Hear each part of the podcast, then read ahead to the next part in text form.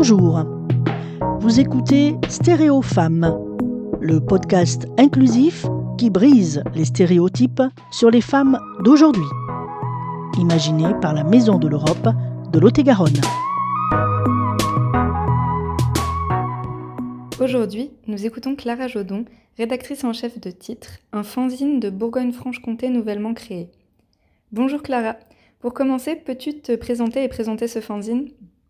Alors moi, je m'appelle Clara, euh, j'ai 25 ans, bientôt 26. Euh, je suis byzantine et fière de l'être. Et j'ai, euh, on a créé à plusieurs une association qui s'appelle Titre, donc en septembre, on a monté l'association et Titre est le support pour créer un fanzine qui traite de sexualité et de culture. Le tout est imprimé en sérigraphie, vendu à prix libre et illustré par une artiste dijonnaise qui s'appelle Mathilde Lecomte. Alors d'où est venue l'idée de ce projet et comment s'est-il concrétisé? Alors l'idée de ce projet, c'est venu par un grand désespoir. non, c'est venu avec le premier confinement. Euh, je sortais d'un master dans la culture et d'un service civique. Je cherchais du travail et puis, ben, euh, sans surprise et sans spoiler, euh, truc du travail dans la culture, c'est difficile, compliqué avec le coronavirus, on va dire. La culture n'est pas une priorité. Et il y a eu une sorte de grande lassitude, on ne voyait plus nos amis. Et j'ai décidé de créer un journal avec tous mes amis, donc qui était participatif, où tout le monde pouvait participer. Et c'était un moyen de garder du lien, de parler de sexualité, puisque qui dit confinement dit frustration. Enfin, pas pour tout le monde, mais pour beaucoup. et voilà un peu d'où l'idée est partie. Et en fait, ça a vachement plu. Et, et j'ai décidé de, de, continuer ce projet-là. Et mes amis étaient chauds. Et du coup, on a fait ça avec des amis en disant Allez, jackpot, on, on monte quelque chose de plus sérieux. Donc, ce fanzine a été créé avec certains de tes amis. Est-ce que tu peux nous parler plus en détail de ton équipe? Alors, déjà, j'ai une équipe de choc. C'est-à-dire, alors, euh, c'est mixte. Après, il y a clairement plus de, femmes qui participent à ce projet. Donc euh, déjà, on va dire dans, dans le noyau organisation, on, est trois, on va dire, avec Mathilde Lecomte, donc, qui s'occupe de tout ce qui est partie euh, illustration et mise en page. Gros big up à elle qui a fait un énorme travail de mise en page en très peu de temps. Après, il y a Alice, donc Alice Galland, qui s'occupe, qui s'occupe de tout, la pauvre qui s'occupe de la communication, qui s'occupe un peu de la coordination, euh, qui s'occupe du LOASO, donc qui s'occupe vraiment de beaucoup de choses. Euh, on a aussi un trésorier en, garçon, pour une fois, euh, qui ramène un petit peu de, de zizicoptère dans l'équipe. donc c'est le monsieur qui, gère les sous. Et après, on a tout ce qui est les rédacteurs aussi. Donc là, on a Tanguy qui s'occupe d'une rubrique cinéma. Donc, on travaille aussi avec Les Orageuses, qui est une association féministe dijonnaise, euh, donc euh, là, euh, en l'occurrence, c'était Héloïse Joly qui s'occupait de faire un article qui nous présentait Anaïs Nin, donc qui est une autrice qui écrit des livres érotiques. on travaille aussi avec CC qui fait un poème. Donc c'est assez mixte. Après, on a aussi beaucoup de correcteurs, donc filles, garçons, enfin voilà. Donc l'équipe est assez mixte, mais clairement avec une prédominante féminine. Je vois. Et donc toi, en tant que rédactrice en chef, tu es un peu la big boss de titre. Quel est ton rôle exactement dans la réalisation de ce fanzine? Alors déjà, big boss, j'adore. J'ai l'impression d'être en latex et de devoir fouetter mon équipe. Mais non, non, c'est... Euh, quel est mon travail? Alors déjà, c'est quand même euh, quelque chose de collaboratif. Après, je, euh, suis la rédactrice chef, donc je fais un petit peu je sais pas comment dire, c'est moi qui relis tous les articles, qui, qui, les valide, qui les valide pas. Enfin, je les valide parce que tous les gens avec qui on travaille ont beaucoup de talent. Mais voilà, qui réoriente un petit peu, qui fait surtout toute la partie chiante de dire aux gens ça c'est trop long, ça ne rentre pas, donc il faut couper ton, article. Je m'occupe aussi du coup d'écrire l'édito et je m'occupe de toute la partie interview.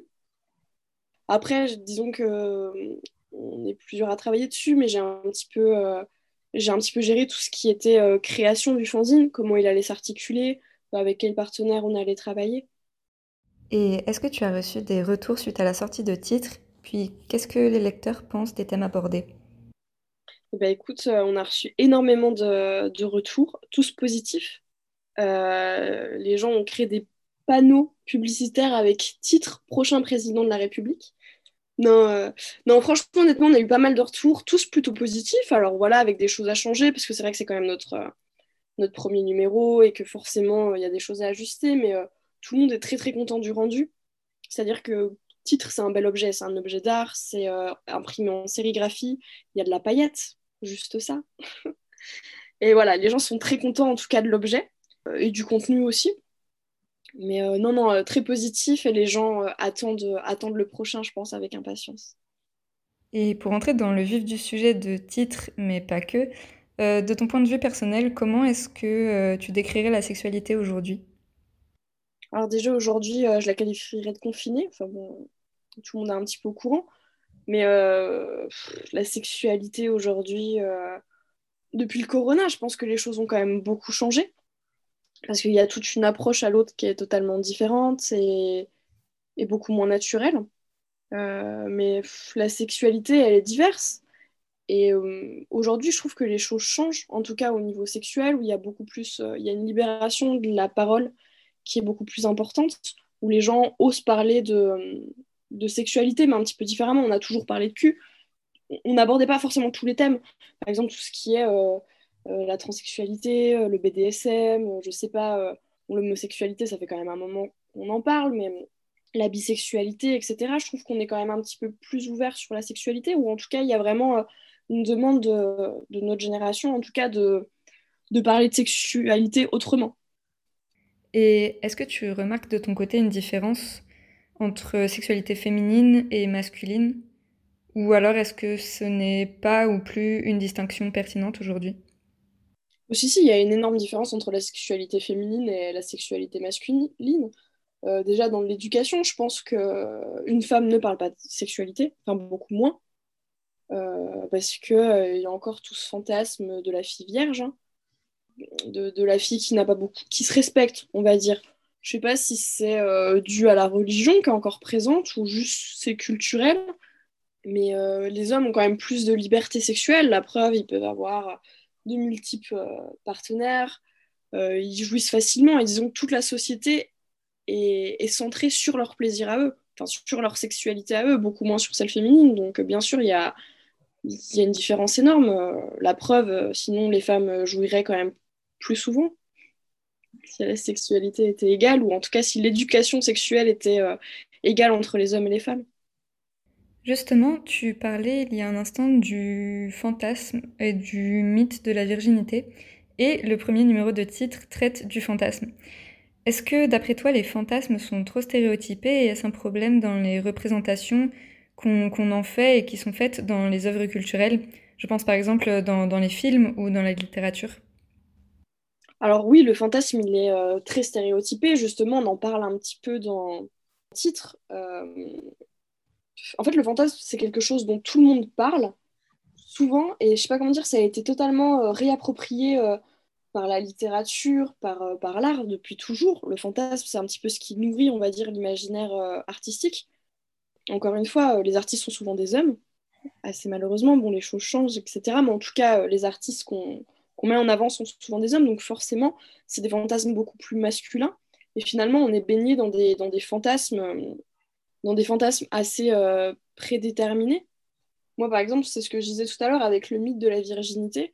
Euh, après, c'est surtout dans, dans la pop culture, je trouve. Euh, je sais pas, les exemples de. J'ai plus forcément en tête, mais de. Je crois Fifty Shades of Grey, elle est vierge. After, elle est vierge. Enfin, il y, a vraiment tout ce. Tout ce mythe de, de, la qui est un vrai fantasme en fait, de la fille vierge, de la fille pure, donc ça, je pense que c'est quand même clairement un délire très masculin et très, euh, très moyenâgeux aussi. Donc la culture, elle est très très empreinte de, de, fantasmes très stéréotypés. Ou, même, euh, parce que là, je parle de la pop culture, où je pense qu'on tape beaucoup des, doigts sur la pop culture en disant que c'est très misogyne.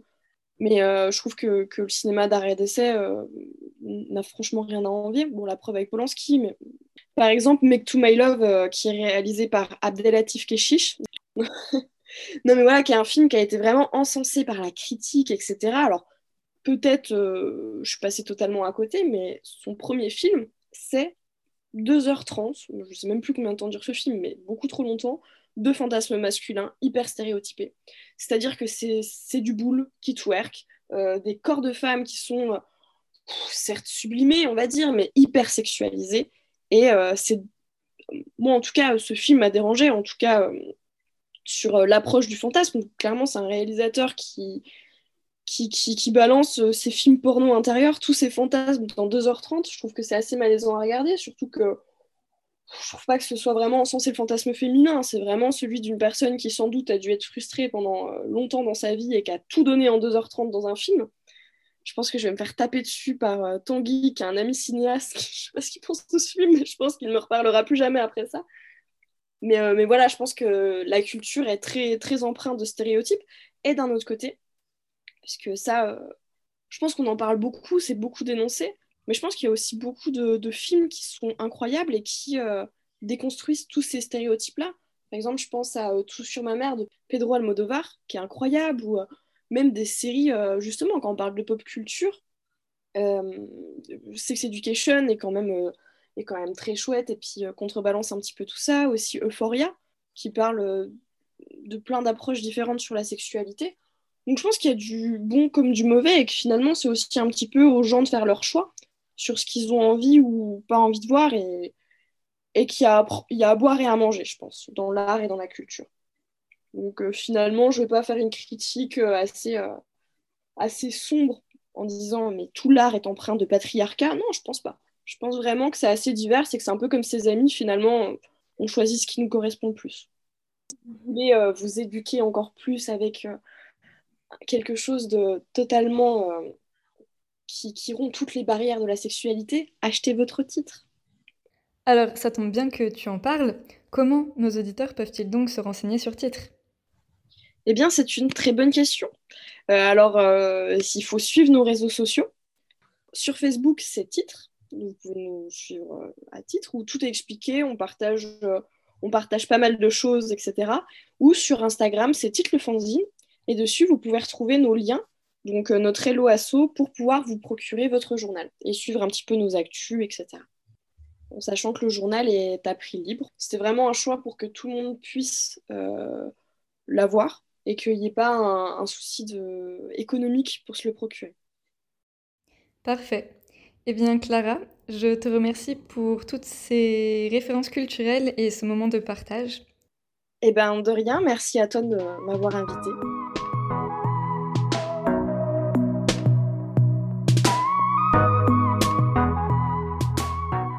Cet épisode vous a été proposé par la Maison de l'Europe de Lot-et-Garonne. Rendez-vous dans deux semaines pour votre nouvel épisode de Stéréo Femmes. N'hésitez pas à réagir à ce podcast à contact maisoneurope47.eu sur notre site et nos réseaux sociaux. Rappelez-vous, ce podcast, c'est aussi le vôtre.